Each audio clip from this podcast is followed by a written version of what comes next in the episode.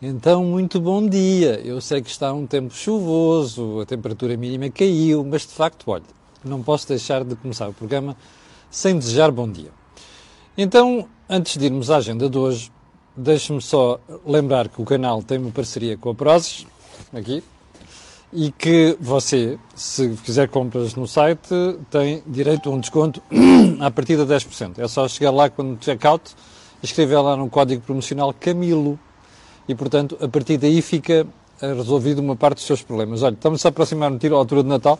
Ainda ontem lhe mostrei isto aqui, que vou mostrar outra vez, porque devo dizer que estou impressionado com a qualidade que é isto que aqui está.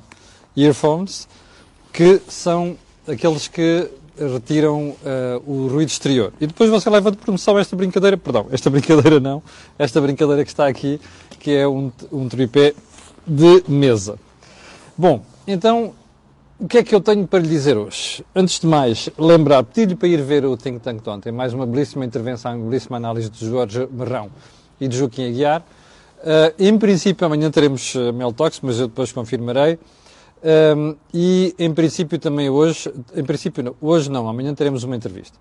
Bom, um, antes de começar o programa de hoje, há uma reflexão que eu gostava de fazer. Desde miúdo, os meus pais, quando me educaram, chamaram-me a atenção para dois aspectos. Um era a honestidade. E o outro era a questão do como é que nós julgamos muitas vezes aquilo que é a posição do outro. Esta segunda questão é fácil de resolver. A maior parte das vezes na vida em que nós falhamos alguma coisa, nomeadamente em relação às pessoas que estão à nossa volta, é quando não nos pomos nos sapatos do outro. Antes de fazer seja, seja o que for.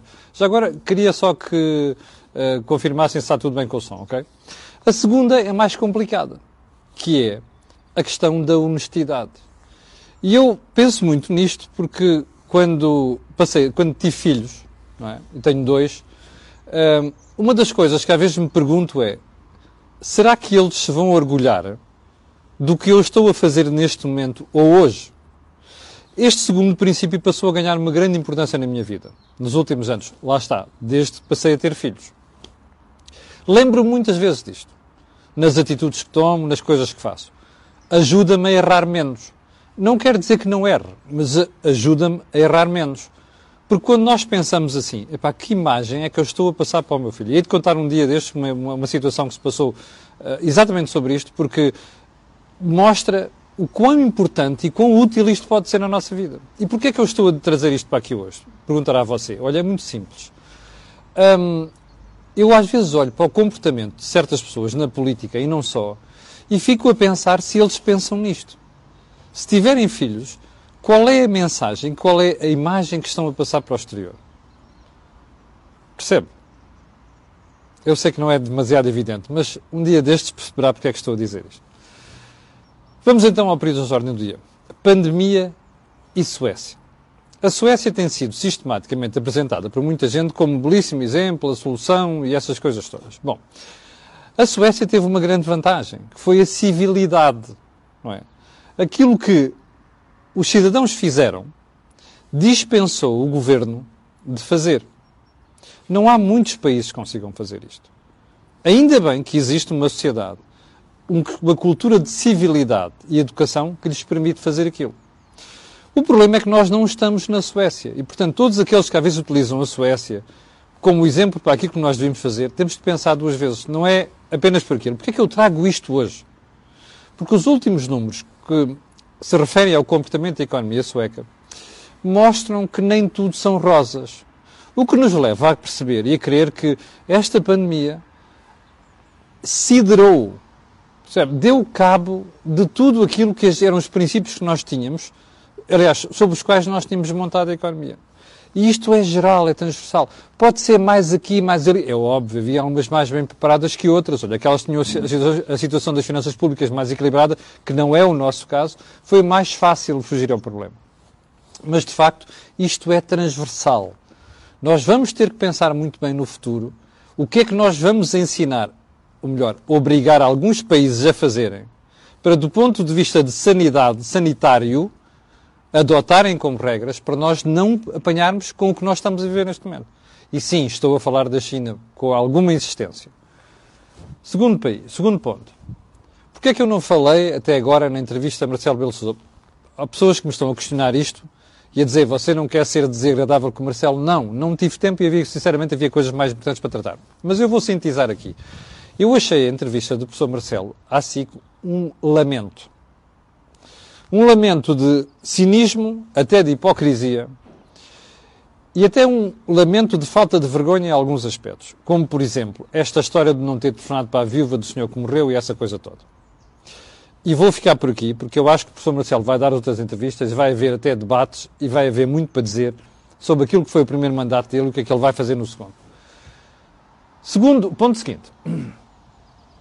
Um, a TAP não vai ser uma low cost em termos laborais. Ouvimos isto ontem da boca do nosso querido ministro Pedro Nuno Santos.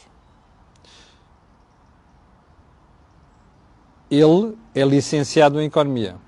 Andou no ISEG. Instituto Superior de Economia e Gestão. Não pode dizer uma coisa destas. Eu vou-lhe explicar porquê. Eu não sei porque é que nós temos um fetiche com o transporte aéreo. O transporte aéreo é dos negócios mais difíceis da atualidade em todo o mundo, em qualquer canto do mundo. E mais, o transporte aéreo tem requisitos muito difíceis de cumprir e, e, e ter sucesso. Olha, depende extraordinariamente do preço do petróleo. Depende extraordinariamente da cotação entre petróleo, perdão, dólar e euro. Depende extraordinariamente da rapidez com que se toma decisões. Porque o cenário muda rapidamente, como se viu nos últimos meses depende extraordinariamente de coisas que nós não controlamos. Um vulcão que decide entrar em, em erupção em algum lado, espalha cinzas por todo o sítio e todo o mundo para o transporte aéreo. Pai, depende de outra coisa, que é de um momento para o outro. Estava a pandemia e acabou, parou tudo. Ora, te explico uma coisa. Você acha que nós temos condições para operar no mercado assim? Não. E, sobretudo, não é o Estado, porque aquela questão da rapidez a tomar decisões, o Estado não a tem. Ora, o Pedro Nuno Santos está enganado, ou melhor, está a enganar os portugueses. Ele sabe muito bem disto. Ele sabe muito bem disto, vou repetir. O problema é que existe um complexo em relação à TAP. E, portanto, vir dizer que a TAP não vai ser uma low cost em termos laborais é mentira. Porque das duas, uma. Ou a TAP é uma low cost e vai ter que ser uma low cost uma série de coisas para poder competir com os outros, mas para poder ser uma low cost tem que ter salários mais baixos e não só. Uma série de alcavalas que existem naquela empresa têm de desaparecer. Portanto, o ministro Pedro Nuno Santos ou faz uma coisa ou faz a outra. Não faz as duas e seguramente nos está a mentir nesse aspecto e nós vamos ver isso nos tempos mais próximos. Nos anos mais próximos. O mesmo é dizer, nós vamos pagar esse erro. João Ferreira, também não comentei na semana passada, aliás, na segunda-feira. João Ferreira, candidato do PCP às presidenciais, aliás, veja bem as sondagens da RTP de ontem e da Universidade Católica sobre as presidenciais. São muito interessantes. Havemos de comentar isso até ao final da semana. São muito interessantes, por exemplo, há gente de esquerda que não consegue ir buscar votos no próprio bloco, de esquerda e PCP e, curioso, Marcelo vai lá buscar votos. Uh, e também é curioso ver que, que, André Ventura se mantém teimosamente na terceira posição. Mas havemos de voltar a pegar nisto. João Ferreira, porquê é que eu trago aqui o João Ferreira? Porque na entrevista que ele deu à RTP, salvo na segunda-feira, João Ferreira não esclareceu se daria posse a um governo com o Chega. Eu vou dizer às pessoas, eu nunca votaria num candidato assim. E vou-lhe dizer porquê. Eu, como cidadão, não dou o meu voto por uma palhaçada. E das duas, uma, ou me enganam muito bem, ou então eu faço o meu trabalho. E o meu trabalho é dizer assim: eu tenho um conjunto de requisitos básicos que qualquer candidato tem de respeitar. E se não respeitar, não votarei nunca nesse candidato, ainda que tenha afinidade ideológica com ele. Ora, não tenho com João Freire. Aliás, que, acho que João Freire é um dos fingidos do mercado. Já uma vez aqui falei de uma conferência onde eu moderei, da APREN, das energias renováveis, não estava o Jorge Costa do Bloco de Esquerda, o João Ferreira do PCP e eu coloquei as questões que eles não responderam. E, portanto, João Ferreira é useiro e vozeiro nisto. Eu nunca votaria num candidato que não me dissesse se daria posse a determinado tipo de governo. Nunca votaria no André Ventura, por exemplo, se ele não respondesse à pergunta que respondeu ontem. E, e com isto não estou a dizer que votarei no André Ventura. Aliás, como sabe, não tenho simpatia nenhuma pelo Chega. E, portanto, a questão é esta. Não posso ter candidatos que não digam eu vot, uh, darei posse ou não a um governo onde seja o Chega.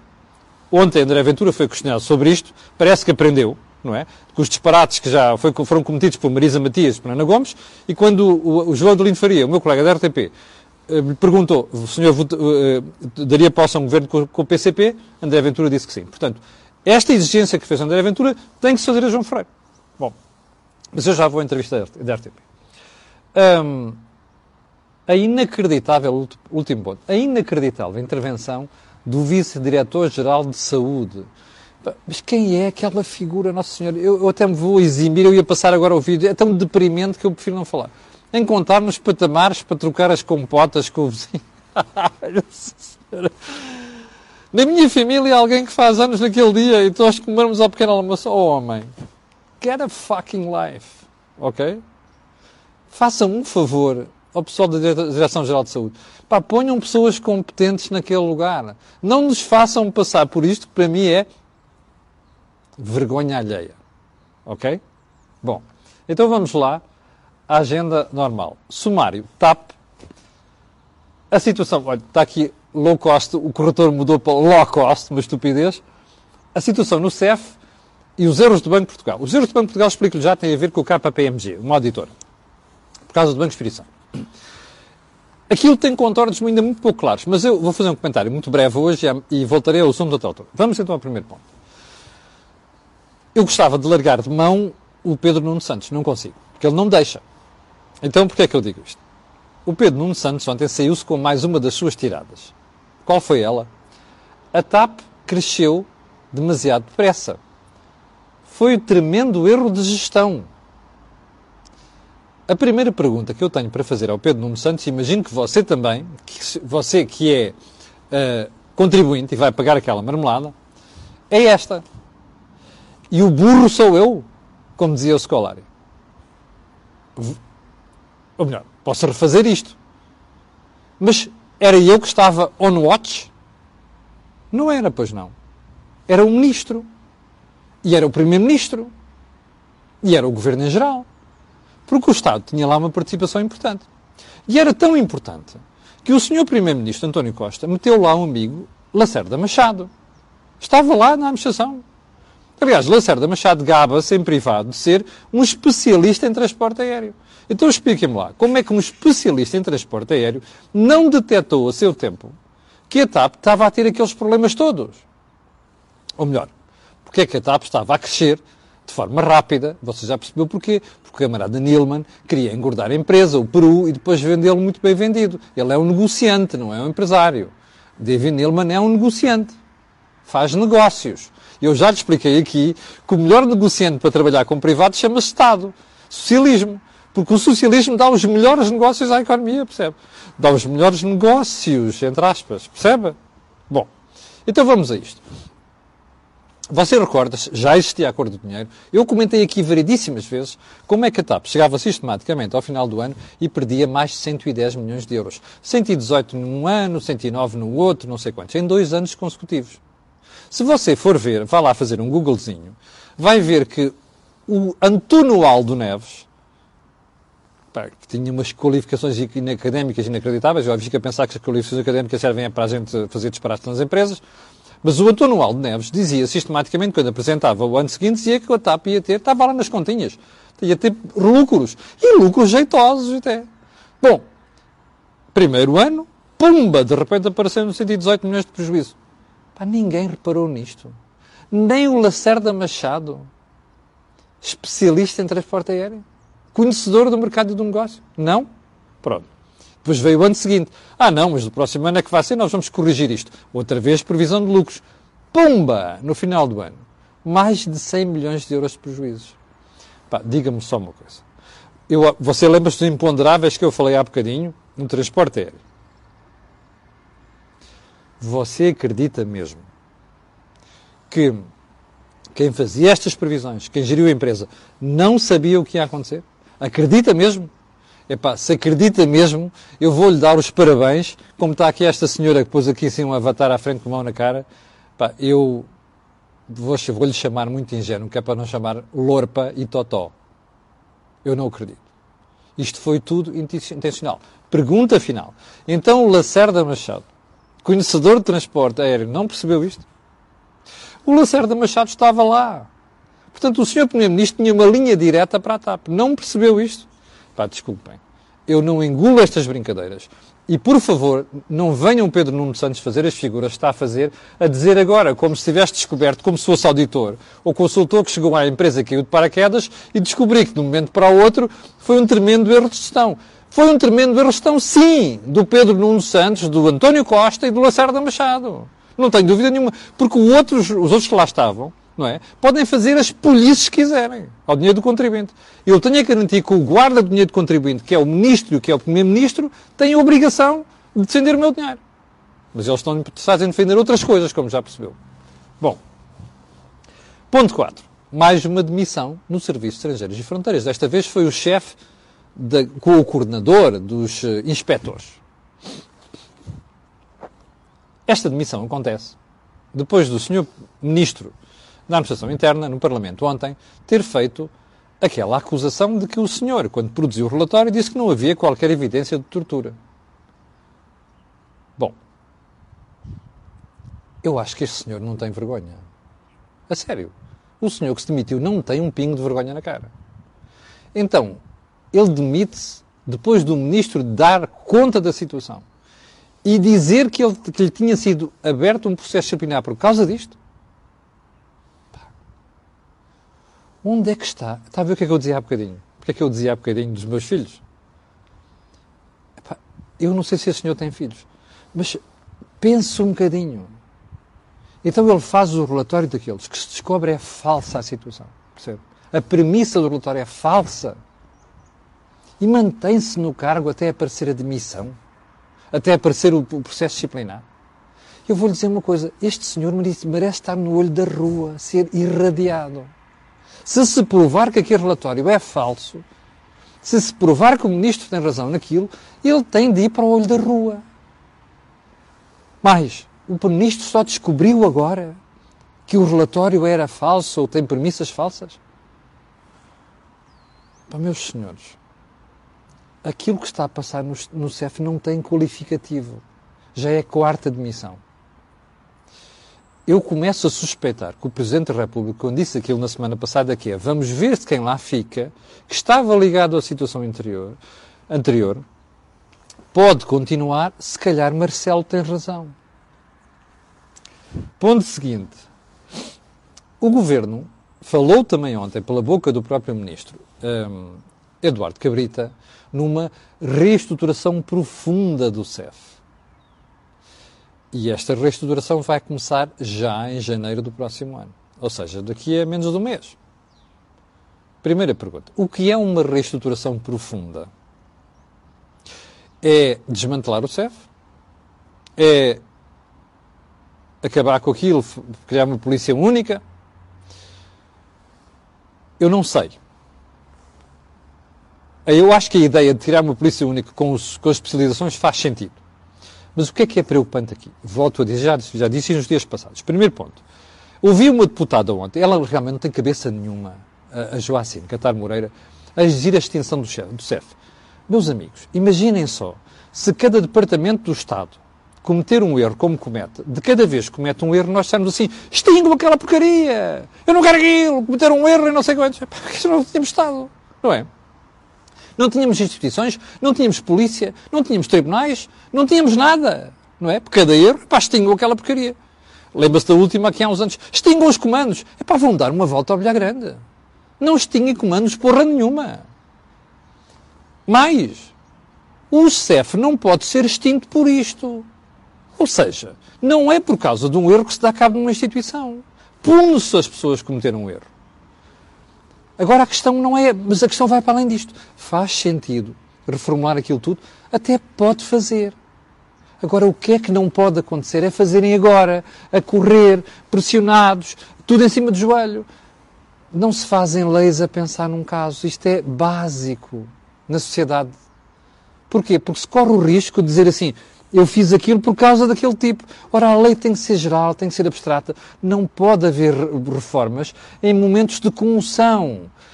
As reformas têm que ser sem coração, percebe? Nós, quando tomamos certas decisões, temos que não ter coração. Não pode haver emoções no meio disto tudo. Portanto, Pá, isto para a Joacine e para mais umas quantos malucos que andam para lá dizer disparados. Bom, e já agora mais uma eu espero que o Governo não tenha, tenha, tenha a coragem de repensar, discutir muito bem a reforma, antes de fazer a correr só para desviar as atenções, que já percebeu isto é para desviar as atenções. Aliás, o Ministro está muito interessado em sacudir águas do capote e começar a falar do futuro, porque não quer falar da situação dele. Eu vou repetir o que já disse aqui. O Ministro Eduardo Cabrita está morto politicamente. É tudo uma questão de tempo, até antes de ir para a rua. Ou então descredibilizar-se como já descredibilizou, e então, como eu costumo dizer, a, a política, como natureza, tem horror ao vazio. Depois vai ter episódios mais, como, mais, mais frequentes como aqueles do, do, do senhor Magina da Silva, que, veio fazer, que aliás que é um excelente polícia, aliás, devo dizer, que veio fazer aquela intervenção. Bom, um, vamos ao último ponto para a entrevista a André Ventura. E vou deixar o resto para da KPMG e do Banco de Portugal para amanhã. A entrevista a André Ventura eu confesso que não a vi toda. Mas vi uma parte que me preocupou. Primeiro, eu acho que os, eu, eu, eu, infelizmente começo a ver que a, moda do, em vez de fazer entrevista, fazer debate, é cada vez mais frequente. Já critiquei isto aqui ao Miguel Sousa Tavares, ontem vi o meu colega João de Linfarinha, de quem eu gosto bastante, aliás, nós fomos colegas para falar disto, estagiários em rádio, começámos os dois em rádio. Conheço o, João muito bem, gosto muito do João e acho que é um excelente jornalista. Mas acho que ele cometeu este erro ontem. Foi o registro de uma certa altura da entrevista, eu até achei que estava a ir bem. De repente começou a fazer uma espécie de debate. Não pode acontecer. E depois outra coisa que não pode acontecer, que é, a uma certa altura, percebeu-se que aquilo era a convicção dele e que como jornalista não devia estar a fazer aquilo. Porque uma coisa é ser o comentador ou alguém que está a debater. Outra coisa é o jornalista. Porque, uma certa altura, a história dos ciganos, André, eu já vou à, prestação de André Ventura. O João de Fernandes diz assim, é a sua obsessão, não é? Não pode dizer isto. Isso, uma coisa é fazer a pergunta. Desculpe, isso é uma opção. Outra coisa a dizer é, é a sua obsessão, não é? Porque isso indicia a conclusão do jornalista. Não pode fazer aquele papel. E eu custa-me dizer isto que eu gosto muito do João. Uh, mas acho que uma boa parte, uma parte da entrevista foi bem conduzida.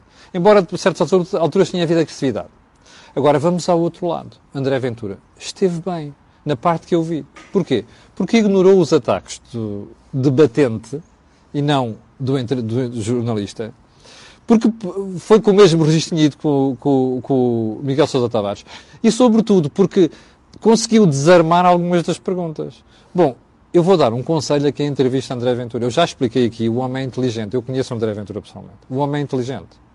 O homem estuda muito bem aquelas coisas. Portanto, se querem entrevistar André Ventura e tirar dali alguma coisa de útil, é melhor mudarem o registro. É um conselho apenas. Bom, e chegamos ao final da conversa de hoje, já abusei do tempo outra vez. Eu prometo mesmo amanhã falar do, daquele caso da KPMG e do, e do Banco de Portugal, que eu acho que o Banco de Portugal cometeu aqui erros, já vamos ver depois porquê. E eh, quero também lembrar que eh, ainda esta semana falarei da história da Web Summit, ok? Para o final, quero pedir às 7.800 pessoas que estão em direto, aquelas que vão ver aquilo que peço sempre, que é colocarem um gosto e fazer partilha nas redes sociais. Já sabe porquê. Aquilo que houve aqui não houve em mais sítio nenhum. Obrigado, com licença e até amanhã às 8 da manhã.